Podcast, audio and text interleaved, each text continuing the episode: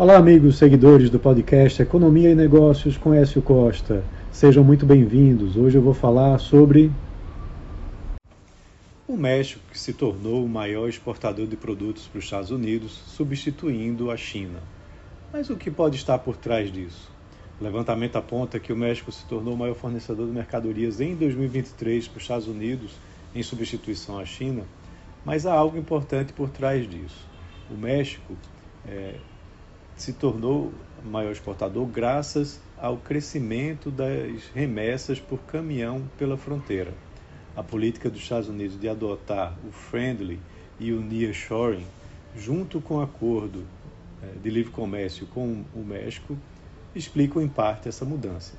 Ao mesmo tempo, os dados mais recentes da Container Trades Statistics mostram que o número de contêineres de 20 pés enviados para, da China para o México somou 881 mil nos três primeiros trimestres de 2023, acima dos 689 mil do mesmo período de 2022.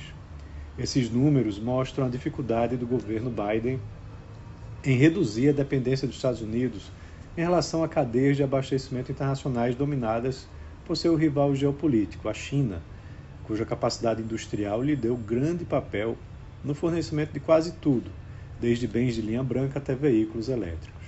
O problema é que os Estados Unidos são os maiores consumidores mundiais de tudo, e a China é o maior produtor mundial de tudo e mais um pouco.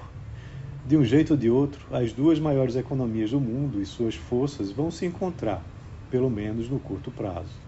As medidas dos Estados Unidos para reorientar as cadeias de abastecimento e afastá-las da China começaram em 2018 com Donald Trump impondo pesadas tarifas ao comércio exterior com a China. Biden as manteve em vigor diante da contínua competição comercial e geopolítica entre as duas potências. Como resultado das tarifas, as remessas diretas da China agora representam menos de 15% das importações americanas. Em 2017 eram mais de 20%.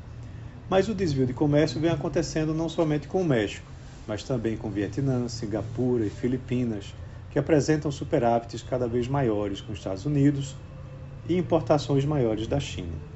E o Brasil pode se beneficiar dessa situação? Até o momento isso não tem acontecido, pois o Brasil tem muitas barreiras às importações de produtos industrializados, como o mais influenciado no comércio exterior registrado por esses países no momento, que é o de autopeças e também não tem acordos de livre comércio com os Estados Unidos. Então é isso, um abraço a todos e até a próxima.